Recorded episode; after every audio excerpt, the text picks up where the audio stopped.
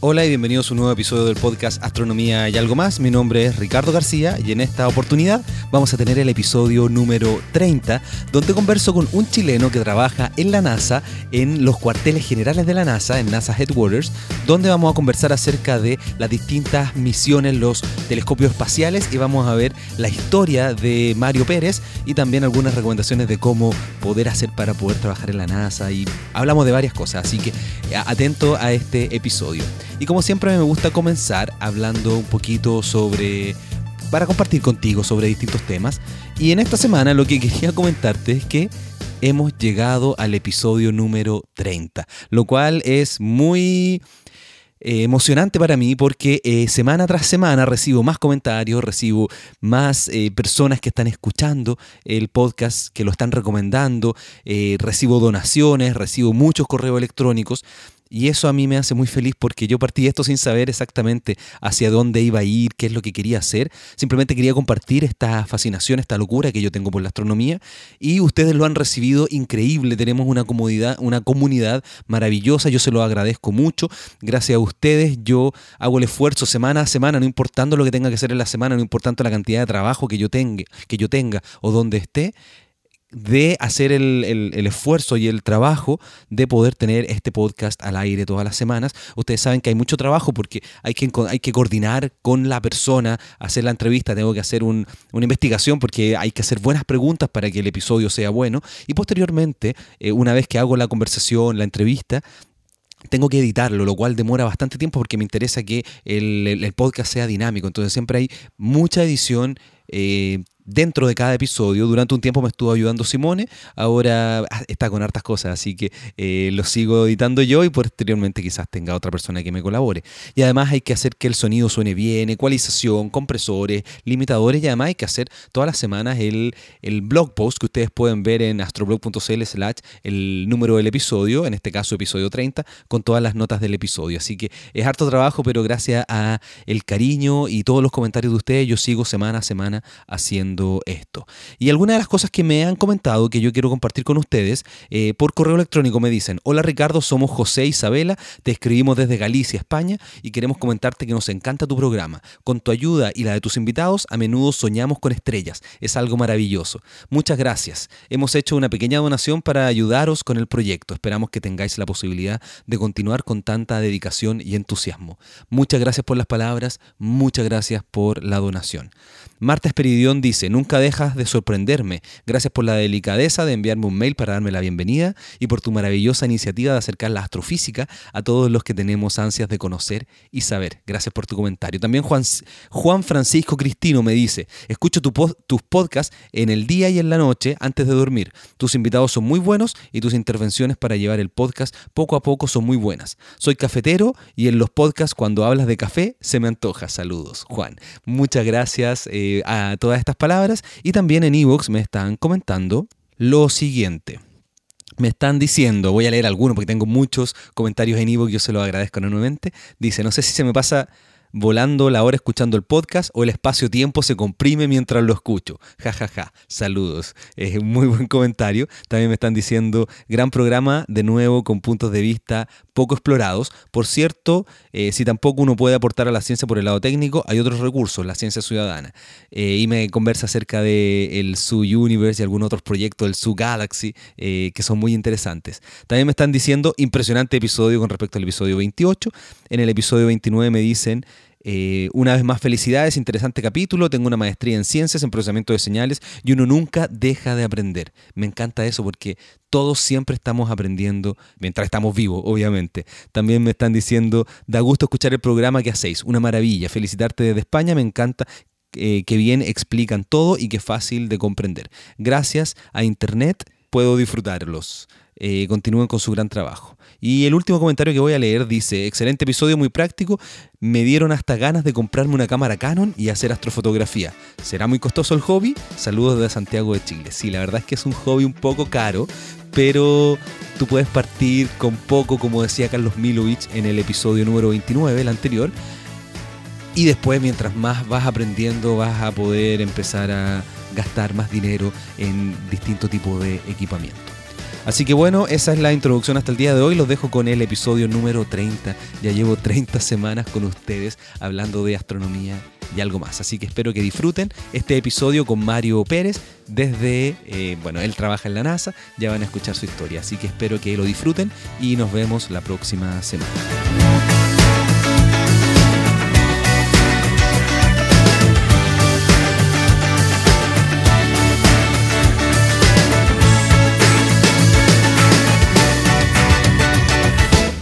Hola y bienvenidos a un nuevo episodio del podcast Astronomía y algo más. Me encuentro aquí en Honolulu, Hawái, con Mario Pérez, quien es... Mejor introdúcete tú, cuenta, cuenta bien quién eres, porque tú eres chileno y trabajas en la NASA. Cuéntame qué es lo que haces. Mi nombre es Mario Pérez y yo soy uh, científico del programa de orígenes cósmicos en NASA, en las oficinas centrales de NASA en Washington, DC, que es la capital. Uh, yo soy parte de uno de los tres programas de NASA.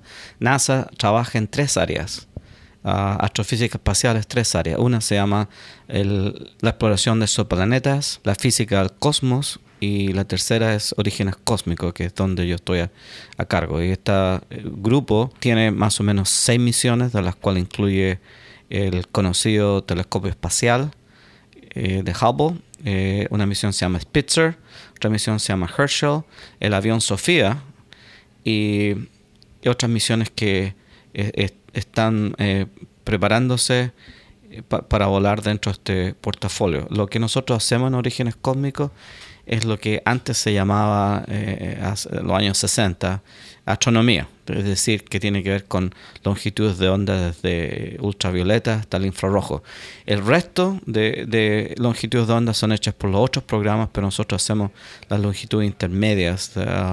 Y la ciencia asociada con, con estas observaciones. Entonces, ¿qué, es lo que tú tienes que hacer? ¿Cuál es tu, labor? ¿Cuál es tu día a día dentro de todo esto? Porque mencionaste una cantidad de eh, misiones que son todas muy interesantes y que yo creo que los auditores deben, deben conocerlas. Entonces, ¿cuál es tu día a día? ¿Qué es lo que, es lo que haces? Claro, lo que nosotros eh, hacemos en NASA, ah, en, en las oficinas centrales, nosotros manejamos todo el presupuesto nacional para, para todos los... Ah, eh, oficinas de, NASA. NASA tiene 10 centros en el país y nosotros somos el, núcleo que alimenta los 10 centros dentro del país. Y debido a eso, nuestra labor tiene que ver con eh, eh, el que esta gente o estos programas que nosotros estamos auspiciando tengan el dinero, tengan, estén cumpliendo con lo que ellos nos dicen que van a cumplir y manejar las misiones. Entonces, las misiones, por ejemplo, te cuento una, Sofía. Antes, quiero preguntar, entonces tú estás más a cargo de todo el tema un poquito más eh, administrativo, más que la propia ciencia? No, son los dos. Eh, eh, nosotros hacemos las dos cosas. Hacemos la ciencia, ah, pero también manejamos, correcto, la parte administrativa. en este caso nosotros la manejamos debido a que para manejar la parte administrativa tienes que entender bien qué es lo que estás logrando. Entonces, pero también nosotros hacemos planeamiento, planeamiento estratégico. Es decir, por ejemplo, las próximas misiones de NASA. Nosotros también, ah, eh, parte de nuestra labor, eh, no te diría diaria, pero por lo menos eh, mensual, es planear misiones en el futuro. Y para eso también tenemos que ver los aspectos de tecnologías. Entonces, por ejemplo, aparte de mí de ser científico, yo también soy tecnólogo. Debido a, eso, debido a que me ayuda mucho el hecho, yo tengo un, mi primer eh, título fue de la Universidad de Santa María, yo soy ingeniero eléctrico. Entonces, como ingeniero eléctrico, yo entiendo mucho de detectores. Entonces, por esa razón, nosotros tenemos que tener gente en, en, en NASA que entiende la ciencia, entiende la tecnología y entiende el asunto de negocios, porque también nosotros manejamos dinero. Entonces, yo tengo, yo tengo también un MBA para el negocio. Entonces yo tengo mi formación para trabajar en NASA es lo que NASA requiere. Yo tengo un título, mi primer título de ingeniería, después tengo un PhD en, astronomía, pero también tengo un MBA para poder eh, manejar dinero, porque para manejar dinero en los Estados Unidos eh, eh, eh, se requiere que tú tengas cualificación. Ya, me parece, me parece demasiado interesante y quiero que veamos la posibilidad de empezar a hablar de todas las misiones que tú mencionaste, ir contando una por una, para que la gente tenga una idea y también contarnos cosas un poquito más internas dentro de la NASA, que tú sabes ahí todas, todas las cosas. Entonces partamos por Spitzer, que yo creo que es muy, muy interesante. ¿Qué se trata esta misión? Cuéntame un poquito qué es lo que es. Spitzer es una misión del infrarrojo, ¿ya? que es uno de los grandes observatorios. De hecho, los grandes observatorios son, fueron cuatro, que son Hubble, que todavía está volando, Spitzer, ah, que es el infrarrojo, ah, Chandra, que es, es rayos X, y el cuarto se llamó Compton, ah, Compton GRO, Gamma Ray Observatory, que fue de rayos gamma. Es el único que no funciona, ya eso ya terminó, eh, de, terminó su misión y, y reentró a la Tierra. Pero tenemos Spitzer, Chandra y Hubble todavía funcionando. Entonces, Spitzer eh, funciona desde, eh, desde el bajo infrarrojo hasta, hasta al alto infrarrojo y, ellos en este momento a ellos se le acabó el- la misión fría, así se le acabó el, el coolant o el, el líquido que... Entonces ellos tienen una misión que se llama la misión caliente en este momento, que en realidad no es caliente obviamente, pero, pero para el infrarrojo es, porque el infrarrojo todo lo que tenga una temperatura más de, de- ciertos grados absolutos emite, ¿ya? Y por esa razón, hoy día están observando todavía, pero ellos están observando como a, a- media máquina, ¿ya? Eh, de, de los tres in- instrumentos que, que ellos tienen, eh, están observando en uno y medio, ¿ya? Y en dos longitudes de onda, que es 3.5 micrones y el otro entiendo que es 10, eh, como 10 micrones. Sin embargo, ellos están haciendo extraordinariamente buenas observaciones, especialmente para exoplanetas. Digamos, los exoplanetas en emisiones, cuando pasan lo que se llama el segundo eclipse, ¿ya? E- e- ellos están eh, determinando, ponte tú, la, el contenido atmosférico de estos exoplanetas. Entonces, es decir, eh, eh, Spitzer nunca se diseñó para hacer eso, pero ahora, digamos, como el único observatorio que tenemos en el infrarrojo, está haciendo eso. Y eso es una gran ventaja y ha salvado a Spitzer de que lo cancelen. Entonces, Spitzer es manejado, por ejemplo, aquí en California. Digo acá porque estamos cerca de California. Es manejado desde el Instituto Tecnológico de California y nosotros tenemos un contrato con ellos y mandamos dinero y asistencia técnica, los ayudamos en, en- en- ese tipo de cosas desde eh, las oficinas centrales, pero es manejado independientemente aquí en, California. Entonces yo tengo que asistir a reuniones, cuando hay reuniones de planeamiento, reuniones de... Nosotros hacemos observaciones y se compiten nacionalmente y, eso tenemos que estar pendientes de, ese tipo de dinámicas. Eso, quería preguntarte porque tú me decías que eh, Spitzer dejó de funcionar en la parte fría, entonces está funcionando ahora en la parte más caliente y eh, tienen que haber distintos proyectos que postulen para poder tener tiempo. Te- eh, tú estás a cargo de poder ver eso, ¿Cómo, cómo se hace ese proceso, porque como me dijiste ahora están en los exoplanetas, que es un tema muy interesante. ¿Cómo, cómo funciona eso? Sí, el- todo el tiempo Spitzer se compite. O sea, no hay nadie que tenga, ni siquiera la gente que hizo las cámaras, ni siquiera ellos. Eh, todo el tiempo de Spitzer es competido nacionalmente. Y si tú vives y trabajas en los Estados Unidos, de hecho es curioso, no tienes que ser norteamericano, pero si trabajas en una institución norteamericana, tienes derecho a competir y tú puedes postular y escribir una propuesta y si es, es eh, seleccionada, tú, tienes el tiempo. Y además te dan un poco de dinero para reducir la información. Entonces, eh, todo lo que NASA hace en realidad es competido, primero es competido lo que se llama eh, por los pares, ¿ya? Pero también es acceso democrático. NASA no tiene nada que sea exclusivo para ningún grupo, para ninguna universidad, para ningún grupo especiales que, que, que porque hay universidades más grandes o mejores van a tener tiempo más que el otro. No, aquí es absolutamente democrático. Eso me gusta mucho el modelo porque es un modelo transparente es un modelo abierto, es un modelo democrático que eh, no importa donde tú vivas en el país, eh, no importa donde tú trabajes, tú tienes acceso a los mismos recursos que si vivieras, ponte tú, en, en, en la capital país o en otra parte donde, donde son más, ah, tienen más prestigio. ¿ya? Eh, y eso pasa con todas las misiones de NASA, pasa con Hubble, con Chandra, pasa con ah, ah, New Star, pasa con ah, Sofía, por ejemplo. Es decir, todo el mundo tiene derecho a postular y mandar las propuestas que quiera. No, no hay límite en número de propuestas. Obviamente no, no todas son seleccionadas, pero la gente con el tiempo se, se mejora y, y puede eh, finalmente recibir eh, eh, tiempo de observación y con eso algunos dineros para que ellos puedan reducir la data y muchas veces lo usan para estudiantes. Bueno, entonces estamos hablando de Spitzer. Quiero que veamos los detalles más técnicos. Cuéntame la altura, la que está, la velocidad que se mueve, cómo se hacen las comunicaciones. Es un tema súper interesante, cómo, cómo decirle al telescopio, oye, muévete, ande hacia allá, si es que está en el espacio. Así que cuéntame un poquito esos detalles técnicos. Sí, Spitzer, al igual que Kepler, está en una, una órbita ah, heliocéntrica. Es decir, la órbita es igual a la de la Tierra. Nosotros giramos en una órbita heliocéntrica, el, cen- el centro es el Sol. En Spitzer y, Kepler, los dos son órbitas heliocéntricas, se llaman trailing, digamos que están más atrás de la Tierra. Es decir, cuando la Tierra se mueve alrededor del Sol, estos dos satélites van atrás, moviéndose igual que la Tierra. Es decir, es decir, eh, la órbita es muy buena, se ha descubierto que esa órbita es excelente, debido a que tiene... es una órbita que es, está más atrás de la Tierra, pero no gira tan fuerte como la Tierra, entonces se van quedando atrás. Y el problema con todos los- estos dos satélites es que vamos a terminar de, eh, de no escuchar la, la recepción, porque ellos están bastante más lejos ahora, se están quedando atrás, los dos, Kepler y Spitzer. Pero es una órbita más bien estable, es una órbita en que la luz solar es predecible, es decir, eh, tú pones los paneles solares hacia atrás, ¿cierto? Y observas hacia el frente, hacia afuera, hacia las afueras, en forma radial hacia afuera, tú observas. Y nunca encuentras el sol. ¿Ya? Entonces, tu, tu campo de observación siempre tú estás barriendo, ¿cierto?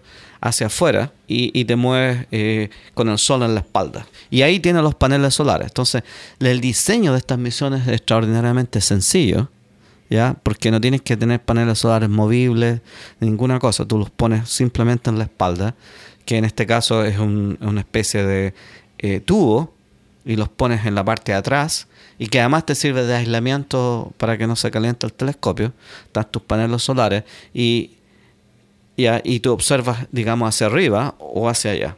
Digamos, tienes dos posibilidades. Entonces, Spitzer está más o menos a 100, a, a 100 millones de, de millas, es decir, eh, a una distancia bastante grande. Sin embargo, las antenas están apuntando hacia la Tierra, entonces ellos pueden bajar data después que la observan. No tienen que mover el, satélite para apuntar la antena a la Tierra, como puede suceder en otras órbitas, en las cuales tú observas por una, un par de horas y después que terminas tienes que apuntar las antenas hacia la Tierra para bajar la data. En este caso es muy sencillo.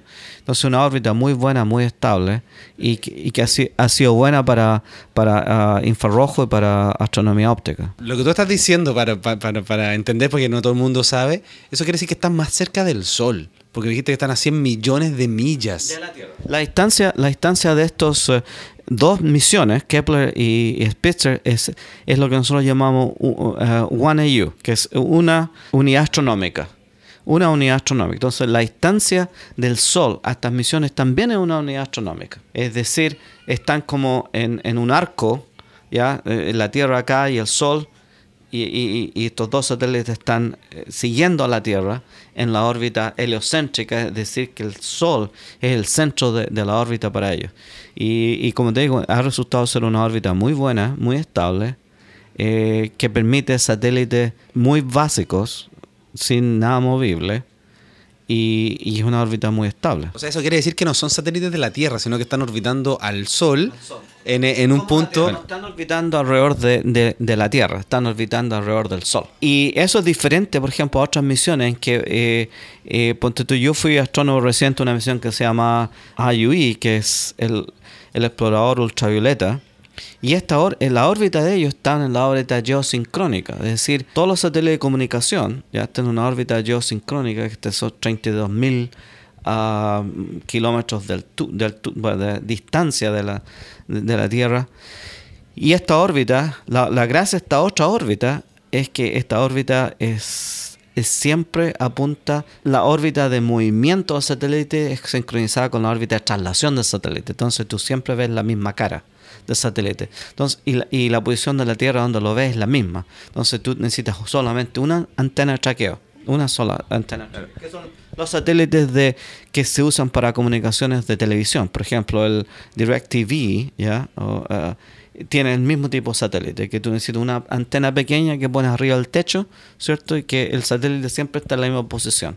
Y esas son órbitas geosincrónicas. También son buenas esas órbitas. El problema de esa órbita es que tú cruzas la dos veces al día, tú cruzas las capas de lo que se llama las radiaciones de Van Allen, ¿ya? Entonces tú cruzas un montón de partículas cargadas. Entonces tú... Hablemos un poquito de, de, Van Allen, porque es importante para todo el tema de los satélites que tú estás mencionando, que uh, profundice un poquito más en esta cosa de los cinturones de Van Allen. Sí, ese, es relevante para los que están en, para los satélites que están en órbitas centradas en la Tierra. Y como les contaba antes, los otros satélites que hablamos están centrados en el Sol.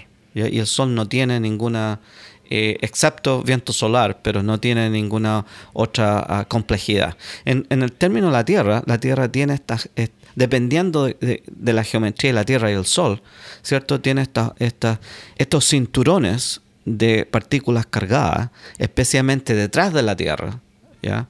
En, oposición al Sol, en los cuales el satélite tiene a veces que cruzar, y estos son, son si los satélites tienen radiación miden radiación ultravioleta, por ejemplo rayos X, tienen que apagar los detectores porque al cruzar eh, se saturan. Y se saturan no con eh, emisión deseada, pero de, emisión indeseada, en el sentido es que eh, es emisión, digamos, de local que tú no quieres medir y normalmente es muy fuerte. Entonces, y eso es problema de las órbitas bajas, ¿ya? De, las, las cinturones de radiación son fuertes y terminan ¿Qué pasa? ¿Qué es lo que sucede con los detectores? Los detectores terminan, terminan envejeciendo y terminan perdiendo lo que llamamos eficiencia cuántica debido a que eh, tienen un bombardeo ¿cierto? partículas que hacen que sus condiciones de estado sólido, por ejemplo, los detectores se degraden y, no puedan tener eh, buena sensibilidad. Entonces, tú tú haces que se envejezcan, envejezcan antes de tiempo cuando pasas a través de, la, de las um, de estas cinturones de radiación. Bueno, entonces ya que estamos hablando, para terminar y redondear un poquito el tema de Spitzer, yo sé que hay muchas cosas que se pueden hablar, eh, cuéntame un poquito de lo, del uno o dos de los mayores descubrimientos que haya hecho Spitzer en su historia. Sí, Spitzer hace descubrimientos todas las semanas, ¿ya? y nosotros las publicamos todas las semanas. De hecho, eh, NASA publica semanalmente eh, y esto es interesante, semanalmente los descubrimientos que se hacen a través de todas las misiones. Spitzer, por ejemplo, ha detectado ¿ya? En, exoplanetas, y esto es reciente, ha detectado eh, lo que llamamos los marcadores biológicos de, eh, en la atmósfera de estos, de estos exoplanetas. Y te digo que esto ha pasado solamente en, en, cinco o seis exoplanetas. Esto no es, no es mil ni, ni, ni diez mil exoplanetas, pero en, en, algunos se ha detectado, pero han detectado, por ejemplo, anhidro carbónico, detectado oxígeno, ¿cierto? Debido a que ellos tienen la, longitud de onda para detectar estas, estas composiciones que podrían ser, si se comprueban, ¿ya? podrían ser eh, fundamental en, que exista ya sea ah, una actividad geológica interesante una, o una actividad biológica interesante. Debido, por ejemplo, si tú detectas metano, ¿ya? Eh, que Spitzer también lo puede hacer, que es más o menos 3 micrones, o, 10 micrones, la banda de 10 micrones. Entonces tú, cuando detectas metano, el metano puede tener un origen geológico, ah, pero también puede tener un, origen biológico. Y, y, se ha detectado, por ejemplo, en Marte metano, y obviamente geológico, porque no hemos visto nada que se mueva en la superficie de Marte. Todavía. todavía, exacto. Eh, pero eh, e, es un descubrimiento interesante. Spitzer ha descubierto también varias eh, emisiones de supernovas que son, son eh, importantísimas. por ejemplo, ha estudiado la emisión del infrarrojo en muchas galaxias, galaxias que tienen formación estelar, por ejemplo, reciente. Ha detectado el disco de algunas estrellas, por ejemplo, Beta Pig. es decir, los descubrimientos de Spitzer han sido importantes, no solo para, para astronomía del infrarrojo, pero para, para toda astronomía desde el punto de vista extragaláctico, galáctico y del sistema solar de nuestra Tierra. muy interesante todo el tema de Spitzer, podríamos estar hablando todo un capítulo sobre Spitzer, pero quiero que aprovechemos a que nos menciones también otras misiones. Y ya que estamos hablando de eh, telescopios, pasemos ahora un poquito al Chandra. Cuéntame un poquito qué es lo que hace, porque es similar al Spitzer, pero de otra forma. Correcto. Eh, el, Chandra, el Chandra ah, fue lanzado en 1999 de hecho cumplió recientemente 16 años de, estar funcionando. De hecho, tiene combustible para volar como 80 años. O sea, eh, está en una órbita eh, altamente elíptica, es desde los que es una órbita de 3-4 días que viene, viene, se acerca a la Tierra, después se va por un buen tiempo eh, y después pasa otros 3-4 días y vuelve.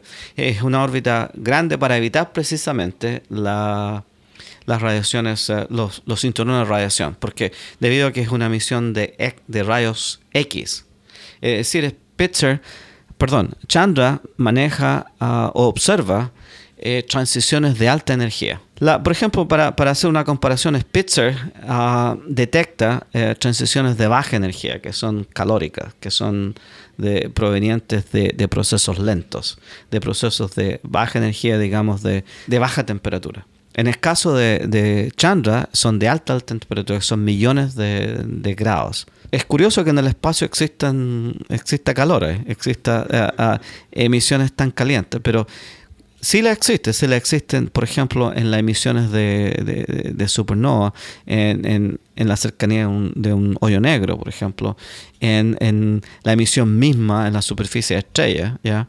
Son, son de alta energía. El Sol mismo tiene eh, temperatura de millones de grados, ¿cierto?, en la corona, ¿ya?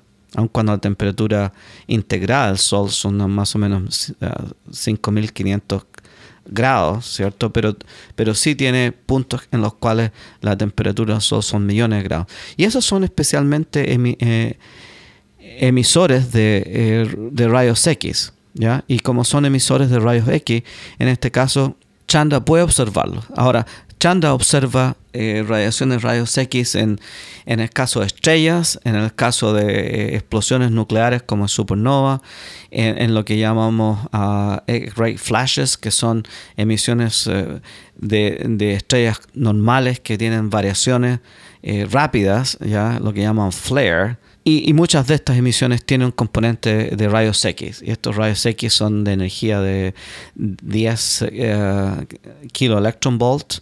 ¿ya? Y, Chandra puede hacerlo. La gracia es que Chandra puede hacer espectra, pero también puede hacer imágenes. Y eso es lo bueno, porque tú puedes tomar una imagen muy detallada y la imagen, la resolución de Chandra es exquisita. Es más o menos uh, 0.5 segundos de correcto. Entonces, eh, es, nunca se ha tenido una resolución tan buena en rayos X debido a, que Chandra tiene, tiene un sistema de, espejos extraordinariamente bien diseñado y caros. ¿ya? Y, por esa razón Chandra tiene una, una resolución eh, en la, en la imagen de rayos X que no se ha logrado nunca. De hecho, va a ser difícil superarla. Va a ser, es todo un asunto de dinero. Si hay dinero, obviamente se puede mandar un Chandra 10 veces más grande, va a ser mejor pero Chandra ya costó bastante debido a que uh, Chandra es alrededor de, eh, varios mil millones de dólares, varios. De hecho, el más caro que nosotros, bueno, por ejemplo, Hubble ha sido más o menos 3 mil millones de dólares. Y Chandra anduvo un poquito menos, pero no, no mucho menos. Así que son, son misiones extraordinariamente caras que se pueden hacer una en una en 20 años. ¿ya? Porque, bueno, tenemos varias y son varias caras. Así que eh, Chandra ha producido las mejores imágenes, ¿cierto?, de, eh, eh, de actividad en, en, rayos X de alta energía que sucede en el universo. Y, y, por eso que hay mucha gente haciendo trabajo con, con Chandra.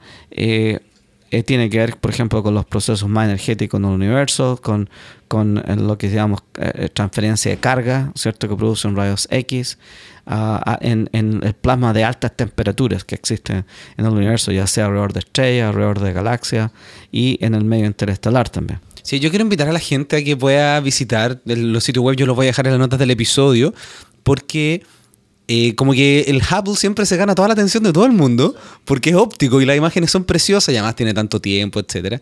Pero, pero Spitzer y Chandra son telescopios de verdad muy potentes y han hecho descubrimientos de verdad muy, muy increíbles. Así que yo los invito a que visiten los sitios web, yo los voy a dejar en las notas del episodio y además yo sé que deben haber estado escuchando algunas puertas, algunas cosas. Nosotros nos encontramos aquí en la recepción del, del hotel donde se está quedando Mario, ah, porque yo les recuerdo que estamos nosotros en Honolulu en el encuentro de la Unión Astronómica Internacional la Asamblea General que se realiza cada tres años donde definen hartas cosas bien interesantes con respecto al mundo de la astronomía. Bueno, ya que estamos hablando de telescopio, nos paseamos por el Spitzer y el Chandra, que son de verdad muy importantes. Hablemos un poquito sobre el Hubble, qué es lo que pasa, porque, porque se, se ha dicho que, que a veces no hay presupuesto para seguir manteniéndolo, eh, después se dice que sí, que se puede seguir haciendo. ¿Por qué, ¿Por qué es tan caro mantenerlo? ¿Qué es lo que hay que hacer para que, para que siga funcionando? Sí, para que la gente sepa, de, eh, hecho el presupuesto anual de, de es uno de los más altos. Es aproximadamente 100 millones de dólares al año. Es decir, eh, es decir, unos 8 millones de dólares mensuales. Eh, o digamos 2 millones de dólares a la semana. 2 millones de dólares a la semana, lo cual, si, si tú piensas, eso sería eh, eh, un poco más de, de medio millón diario. ¿ya? Eh, es, es, caro, sin embargo, que esté volando y el hecho que haya una comunidad tan grande que, que se beneficia, yo diría que es digno de seguirlo financiando. Lo curioso es que Hubble fue la última misión de servicio de Hubble fue el 2009 y que fue la número 5, ¿ya? Y Hubble de 2009 está funcionando mejor que nunca. O sea, de, hecho no, no, le ha fallado nada. Y eso nosotros estamos sorprendidos porque ya han pasado más de 5 años, ¿ya? De que fue el tiempo garantido de la misión de reparación. Ya estamos en el año 6, ¿ya? Y, está funcionando mejor que nunca. Ahora, Hubble tiene un problema, sí, que Hubble se lanzó con el transbordador espacial y hoy día no existe el transbordador espacial debido a que eh, no existe una manera de retraerlo o para bajarlo nuevamente a la órbita. Entonces tenemos un problema nosotros en astronomía. ¿Qué va a pasar con Hubble eh, en el futuro? Digamos, Hubble está cayendo en la órbita y como está en órbita baja, está a 500, de hecho, está a 520 kilómetros de altura. Es decir, si tú te vas en un auto a 50 o 100 um, kilómetros por hora, tú en 5 horas estás visitando Hubble. No, es interesante pensarlo así en términos de un auto que va hacia arriba, porque en 5 horas tú estarías ahí, lo que no es mucho. Es decir, eh, la órbita de Hubble es una órbita bastante baja, pero al pasar los 500 kilómetros, los 500 kilómetros de altura va a empezar a, caer, a caer más rápido, ¿ya? Va a pasar a, a, a una órbita inestable. Entonces, de 520 a 500 se va a demorar un par de años. Pero dependiendo de la radiación solar. Es decir, tú sabes que el Sol tiene un periodo de 11 años, que es el ciclo solar. Los dos últimos periodos de, de, ciclo solar de 11 años han sido, han sido bajos en intensidad. Es decir, han habido pocas, uh, lo que se llaman coronal mass, coronal mass ejection, que son tormentas solares, han habido pocas manchas solares y han sido bajos. Eso significa que la radiación solar ha sido baja, por lo tanto no ha caído tanto. Pero mientras exista eh, ciclos solares fuertes, estos, estos 20 eh, kilómetros van a pasar rápido. Entonces, en el ciclo solar que estamos ahora es bastante débil también. Se estima, y estos son eh, eh, cálculos de, NASA, de, estudios de, órbita celeste, de la órbita celeste de, de caso Hubble, que va a cruzar a, los 500 kilómetros en 2028. Correcto. Entonces esa no va a ser la limitación, la limitación va a ser los instrumentos. Pero el 2028 nosotros vamos a tener que tener una misión para retraerlo, para traerlo. Una misión que vaya robótica. De hecho, y para los niños que están escuchando, diría, esta es una cosa interesante, porque Hubble en la última misión le pusieron una manera de agarrarlo de atrás. Y tenemos copia de eso. Entonces, la idea es lanzar un cohete, ¿cierto? Que llegue a la órbita de Hubble, que es baja, y que el robot vaya, ¿cierto? Y lo agarre. De hecho, hay dos opciones. Una, meterlo hacia una órbita de estacionamiento más alta, estable, o bajarlo y traerlo en forma controlada hacia la Tierra. Debido a que Hubble es grande y tiene un espejo de 2.4 metros, 2.4 metros, y además tiene mucho platino y otros metales, no va a quemarse en la, en, al cruzar la, a, al cruzar la atmósfera terrestre, va a sobrevivir muchas partículas y se ha calculado que podría matar mucha gente si, si cae en una ciudad poblada como Beijing, ¿cierto? O, o Ciudad de México, o Honolulu, o, Ciudad de México, donde viven 10, 15, 15 millones de personas. Correcto. Entonces, debido a que la probabilidad de que mate a alguien es una en 250 y la probabilidad de que NASA acepte es una en 10.000. Entonces la probabilidad es muy, eh, es muy alta de que haya un accidente y por eso que NASA tiene que hacer algo. Entonces, uno de los problemas que nosotros tenemos dentro de astrofísica es planear, es primero monitorear los, los ciclos solares, ¿cierto? Segundo, la altura de, de Hubble, ¿ya? Porque si cae muy rápido por cualquier razón, hay que traerlo porque una vez que pasa la órbita de 500 ah, kilómetros de altura, se vuelve inestable y va a empezar a, hacer spinning, ¿cómo se llama? A, rotar rápidamente y no se va a poder eh, recoger. Y ahí va a tener que hacer un, un, un, reentry en, la, en nuestra atmósfera que sería no controlado y podría caer en cualquier parte del mundo la probabilidad que caiga en, el mar es sumamente alta, porque digamos tres cuartos de la, de la superficie de la Tierra es mar, pero la pequeña probabilidad que caiga en una ciudad no ciudad poblada es también considerable y por esa razón hay que hacer algo. Entonces, nosotros en, en NASA estamos preocupados por Hubble. Ahora, Hubble se maneja desde un centro espacial que se llama, que está ubicado en la Universidad de Johns Hopkins en Baltimore. Hay un centro de ciencia de Hubble donde trabajan 500 personas. Y esa gente, tú dices, ¿por qué cuesta tanto? Es porque, primero, hay un grupo de gente que tiene que ver con todos los instrumentos Hubble. Los instrumentos Hubble son 4 o 5, ¿ya? Te digo porque el, el, que apunta, uh, las cámaras que apuntan también se han convertido en un instrumento que es muy bueno bueno, ellos tienen que bajar la data y la data se archiva. Se archiva en, en, en una especie de biblioteca digital ¿ya? que se llama MAST y eso se paga. ¿Ya? Y, y, la gente en todo el mundo en estos días puede bajar cualquier imagen de Hubble. Cualquier persona, correcto. Si, si, si van a, si, si, lo buscan es M-A-S-T, el nombre del, del archivo Hubble que están, eh, de, de hecho el significado es Mikulski, que es la la senadora del, estado de Maryland, Mikulski Archive Space Telescope.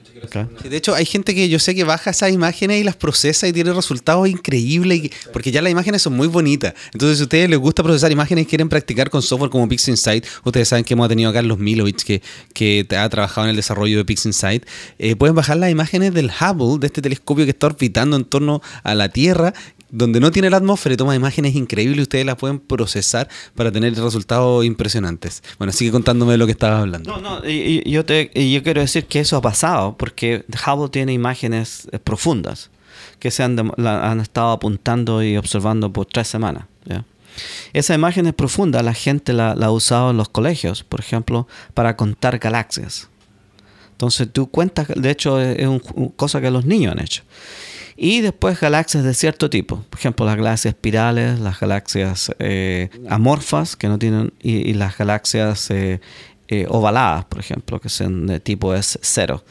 Entonces, tú puedes contar tipos de galaxias en diferentes áreas y tú puedes ver, medir áreas, por ejemplo, decir si hay más galaxias en una parte que en otra y hacer todos estos estudios de conteo que son sencillos, pero tú puedes hacerlo ya sea en la pantalla o en una imagen de alta resolución que tú puedes imprimir.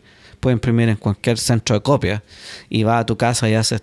Y yo, yo he visto muchos pósteres de niños ya que han hecho estudios de galaxias eh, de estas imágenes, en las cuales te digo, estas imágenes en sí mismas tienen millones de galaxias. Así que hay harto tiempo y harto trabajo para muchos niños. Muchas veces hacen las más brillantes, pero tú vas bajando, puedes hacer las más débiles, más las débiles puedes hacer los puntos y los cuentas y cuentas la densidad por centímetro cuadrado centímetro cuadrado correcto y puedes hacer estadísticas, lo cual es interesante porque es te demuestra, te pone en práctica lo que los niños escuchan ya o entiendan de matemáticas, de probabilidades, por ejemplo, de, distribuciones espaciales. Eh, es decir, si, yo, eh, si, si, están escuchando niños en, este eh, podcast, no, si están escuchándolo, pueden ir a, la, a los, estos, websites de, de Hubble y bajar algunas de las imágenes que ya están, eh, estas imágenes ya están reducidas, no, hay nada que hacerle, eh, ustedes las bajan, las estudian y, y, digo, necesitamos muchos ojos porque hay gente que ha encontrado cosas que no hemos encontrado el resto, porque la gente normalmente va con una idea premeditada, ¿cierto? Hacia a observar algo y a veces no se da cuenta de cosas que son obvias, estructuras, que, anillos de, por ejemplo, que tienen que ver con uh, lentes gravitacionales que, que, aparecen que no nos hemos dado cuenta. Eh, y a veces, por ejemplo, han aparecido, te digo, cuatro objetos muy similares y la gente dice, ¿cómo es posible que este es idéntico a este, este? Y después se ha ido a un telescopio y se ha visto que es el mismo objeto, excepto que está en un lente gravitacional está proyectado en cuatro imágenes. Pero es, el mismo objeto. Y esto se ha hecho a través de la imagen de Hubble. Entonces, para responderte, sí, Hubble es caro, pero sí hay mucha gente que trabaja en e, los productos de Hubble, porque una es, es traer la imagen, pero si no se hiciera nada con, con las imágenes eh, eh, brutas, digamos, eh, no se podría sacar mucha información. Pero muchos de estos se producen productos buenos para para tanto astronomía profesional como astronomía de aficionados y para el público en general, que, que son un buen eh, inversión ah, para, para, para, lo que se obtiene con Hubble. Entonces los proyectos más sofisticados, el hecho de que se archive la información, que se haga estudios científicos de, de toda la imagen de Hubble, es lo que cuesta el dinero. Pero te digo, ha sido bueno porque Hubble en estos días tiene eh, cientos y cientos de publicaciones. Eh, eh, al año. De hecho, ha pasado más de los mil publicaciones al año. Es, es decir, eh, cada, día son tres, cuatro publicaciones científicas que se escriben de, de, información de Hubble. Es demasiado interesante todo lo que me estás contando. Deberíamos tener un episodio para cada uno de los telescopios que hemos visto. Pero quiero entender un poquito más tu trabajo. Cuéntame sobre, por ejemplo, tú a quién quién es tu jefe, cuál es tu equipo a cargo, eh, cuántos eh, program scientists eh, existen, un poquito más para poder entender bien así como tu día a día. Sí, en, donde trabajamos nosotros en NASA, en las oficinas de, de, NASA, los cuarteles generales, no trabaja mucha gente. De hecho, toda la gente de astrofísica, ¿ya? Manejamos más o menos 1.300 millones de dólares lo cual es harto. Ustedes dirían, ah, habría un regimiento de 200 personas. No, somos solamente 20 personas. 20. Entonces, yo tengo a cargo un montón de actividades. Mi jefe es el jefe de astrofísica de NASA. No hay otra persona. Mi jefe, eh, de hecho, le estaba presente en esta reunión aquí en Honolulu. Su, nombre se llama Paul Hertz. Y él es eh, el jefe de astrofísica de NASA. Y yo trabajo para él. Entonces, eh, NASA no tiene una estructura burocrática, es decir, es algo distribuido, en los cuales eh, yo respondo a mi jefe, no hay nadie entre yo y mi jefe, y él está a cargo de todo astrofísica de NASA. Eh, nosotros somos más o menos 20, 22 personas de, que manejamos todo este presupuesto y hacemos trabajos de diferentes clases, tanto administrativo, tanto de, asuntos eh, de planeamiento estratégico, pero también de, tecnología. Por ejemplo, nosotros también competimos muchos dineros que se dan para tecnología, que no tecnologías que apuntan a mejorar las mediciones de astronomía. Entonces, todas estas tecnologías tienen que ver, por ejemplo, yo te digo, yo soy, yo soy experto en asuntos de detectores, eh, experto en asuntos de eh, lo que se llama los coatings, que, que serían las, los recubrimientos, los espejos, por ejemplo. Es muy importante. Recubrimientos, los espejos para ya sea absorber o reflejar dependiendo del infrarrojo se absorbe, en la ultravioleta se refleja. Entonces tienes que tener diferentes materiales, en algunos casos son espejos de, reflexión, refracción, en otros son simplemente eh, como en rayos X, por ejemplo, son otro tipo de espejos que simplemente conducen a apuntar la, la radiación hacia el detector. Entonces nosotros... Los grandes problemas de astronomía para que nosotros podamos hacer mejores mediciones no son problemas astronómicos. Son todos problemas tecnológicos, son problemas eh, de, de ciencias materiales. Así que la gente que está escuchando, que no es astrónomo, todavía tiene mucho que contribuir en esto, debido a que los problemas que nosotros tenemos son problemas, te digo, ópticos, problemas electrónicos, problemas de ciencias materiales, ¿ya?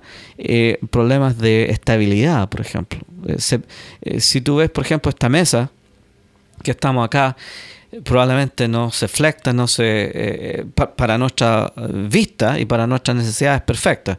Sin embargo, cuando tú haces mediciones, eh, mediciones en las cuales tú estás midiendo uno o dos centímetros, ¿ya? En, en una, en una línea de observación que incluye millones de años luz, ¿ya?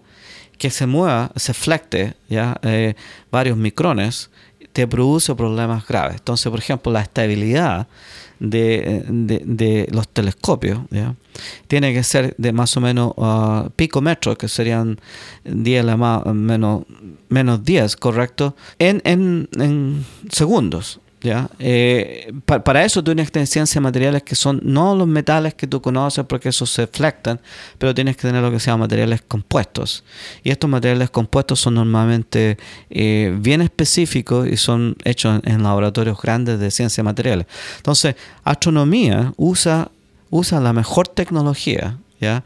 la tecnología de electrónica, de óptica, detectores, ¿cierto? de ciencias materiales, eh, de todo el mundo y de todos los laboratorios en el mundo, porque eso nos va a ayudar a nosotros y cuando lo integramos cierto en un paquete que pueda volar al espacio vamos a poder eh, lle- llegar al nuevo nivel de detección en astronomía que es la que queremos. Por ejemplo te, confieso que una de las tres cosas que hace NASA que te conté que es tres programas pero la primera es descubrir si estamos solos. Justifica el programa el programa de exploración eh, espacial para exoplanetas. Luego cómo funciona el universo y eso es lo que se llama eh, física del cosmos. Y nosotros en, orígenes cósmicos es cómo, cómo llegamos a este lugar. Cómo se creó el universo. ¿ya? Cómo llegó el universo a tener 13.7 eh, mil millones de años. ¿Y cuáles fueron las primeras estrellas, por ejemplo? ¿Cuáles fueron las primeras galaxias? ¿Cuáles fueron los orígenes de la explosión inicial? ¿Y qué hay antes de la explosión inicial?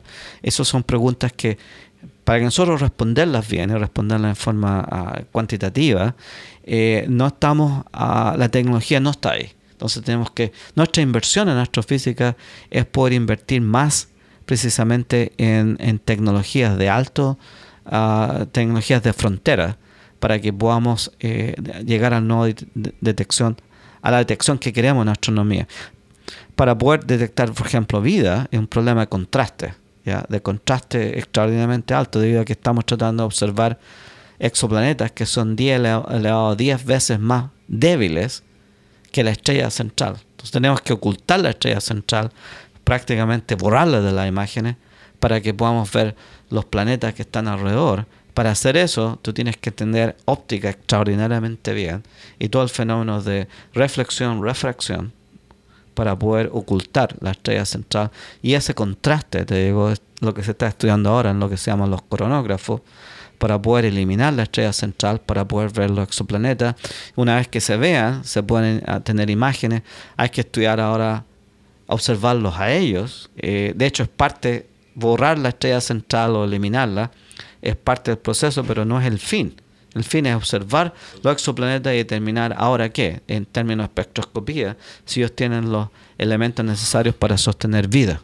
Eso, te digo, va a suceder en los 10, eh, 10 quizás 20 años más, pero necesitamos eh, eh, hacer estas inversiones en tecnología. Todo lo que tiene que ver con orígenes cósmicos, todas las misiones que tiene la NASA, desde el WMAP hasta todas estas que han hecho, no sé, telescopio, eh, el CMB, todo eso.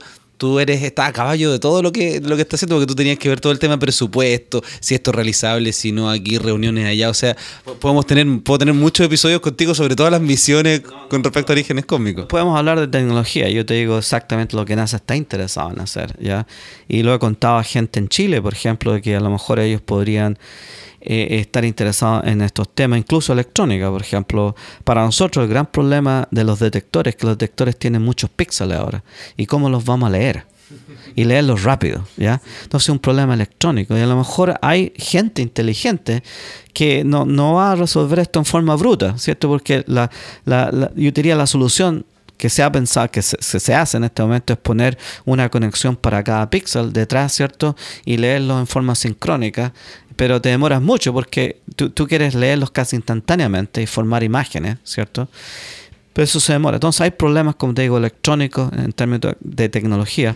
Entonces nosotros entendemos bien esto, entendemos todos los aspectos de eh, científicos. ¿Por qué queremos hacerlo?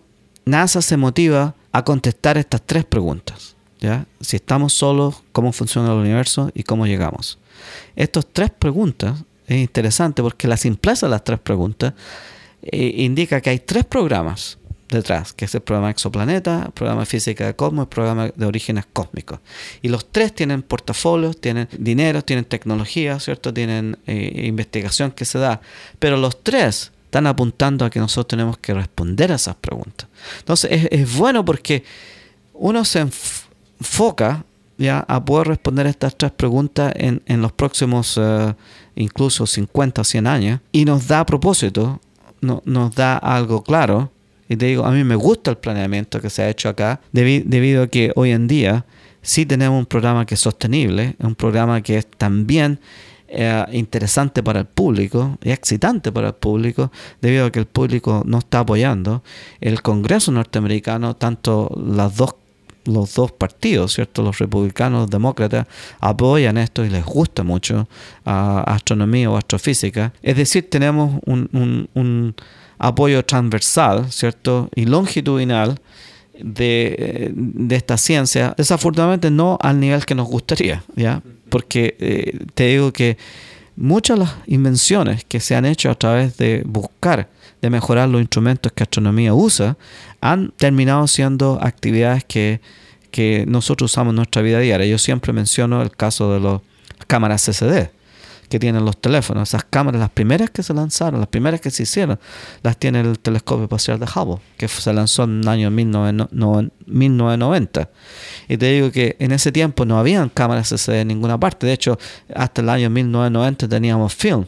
Todas las cámaras que se compraban, ¿cierto? Aún las más baratas tenían film, tenían rollo de film. Pero desde el año 1990 se mandaron eh, detectores de estado sólido con Hubble. Entonces, por esa razón, se crearon ahora y estos están baratos y valen 10, 15 dólares.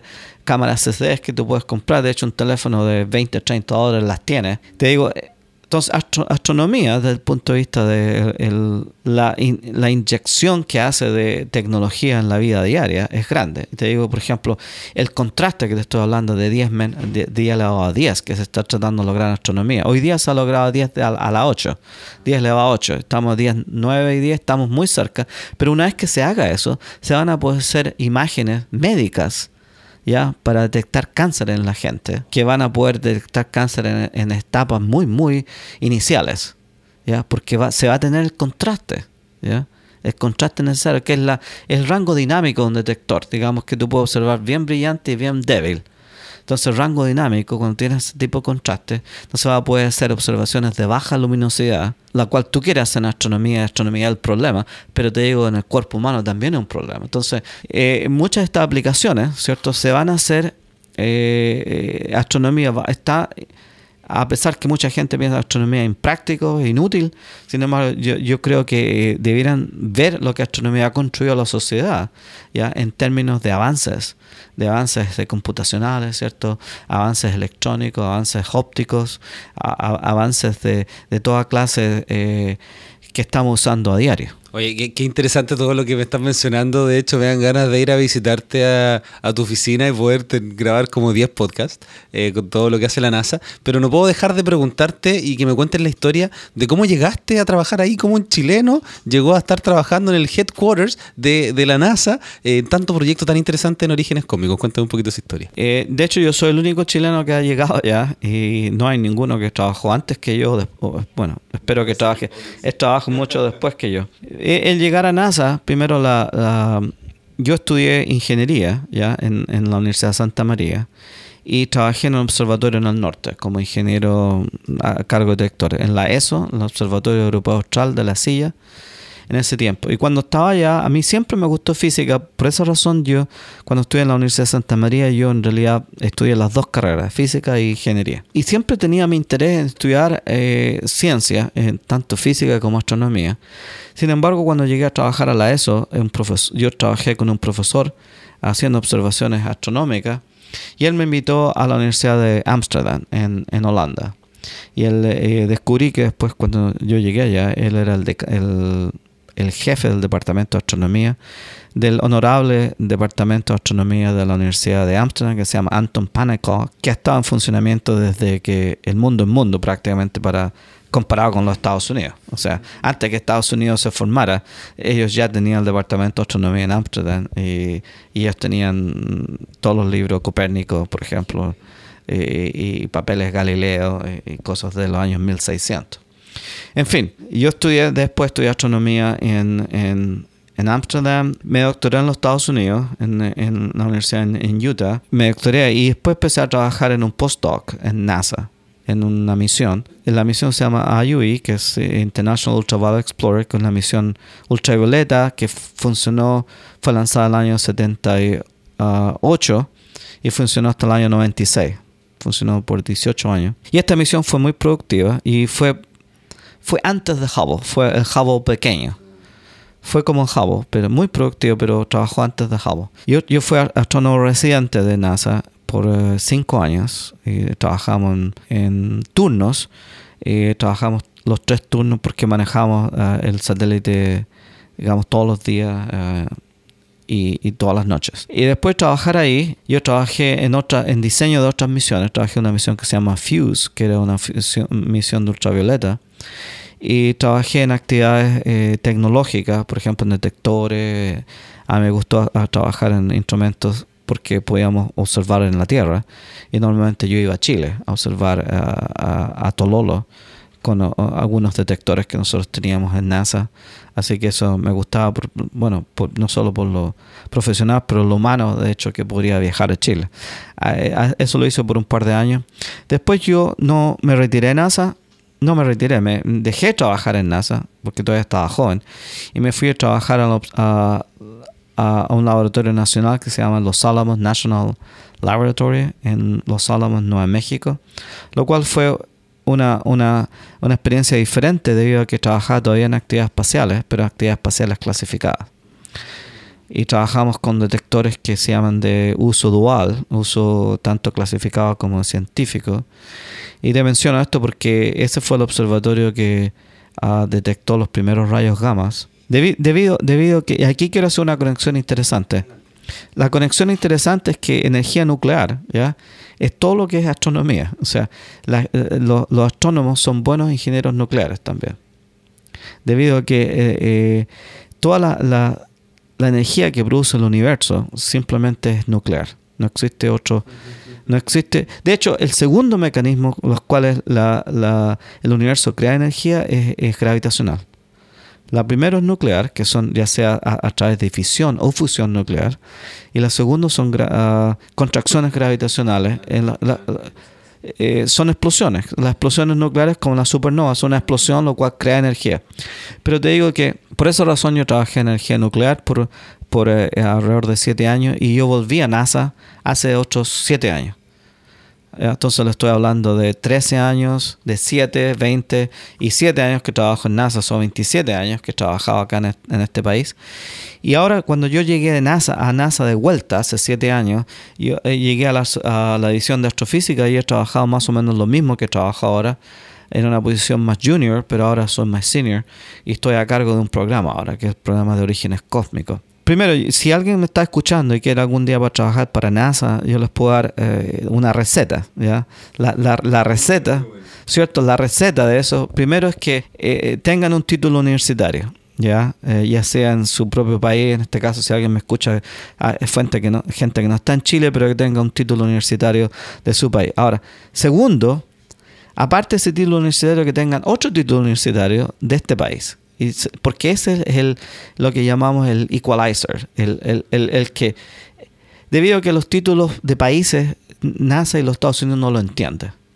Pero cuando tienes un título norteamericano, ya sea una maestría, un doctorado acá, no importa el título que tuviste antes, porque ahora ya está igual al resto. Entonces tú estás compitiendo con el resto. Entonces no van a contratar a nadie que tenga un título, por ejemplo, en ingenio electrónico en la Universidad Católica en Chile, acá, porque acá no entienden qué es lo que es eso. Pero sin embargo, el tipo tiene un máster de MIT, por ejemplo, en ingeniería eléctrica, él ya está al, al nivel al nivel que se entiende y al nivel en el que es fácil de comparar en términos de habilidades, ¿cierto? Y de posibilidades dentro de este país. Entonces, yo diría, le aconsejaría, ¿ya? Eh, independiente del título que tengan de su propio país de origen, que puedan tener un título acá, y puede ser un título de dos años, de seis años, dependiendo de las posibilidades, pero luego tú puedes trabajar en todos los lugares de este país. Eh, de hecho, si tú tienes un título doctorado, por ejemplo, en este país, eh, la, posibilidad de que tú te hagas ciudadano, de hecho, en algunos casos, Estados Unidos te invita a ser ciudadano. ¿Por qué? Porque es único porque eres, eres especial, porque, porque tienes una habilidad que nadie la tiene a veces en el país. Entonces Estados Unidos te invita. De hecho, entonces la gente dice problemas de, de inmigración. Eh, no existe ninguno de esos si tú eres capaz y competente. En mi caso no fue así porque yo me casé en los Estados Unidos, entonces yo tuve la posibilidad de hacerme ciudadano norteamericano uh, debido a que mi esposa era norteamericana y yo y por esa razón pude trabajar para NASA. Para NASA no trabaja nadie que no sea norteamericano. Esa es otra condición.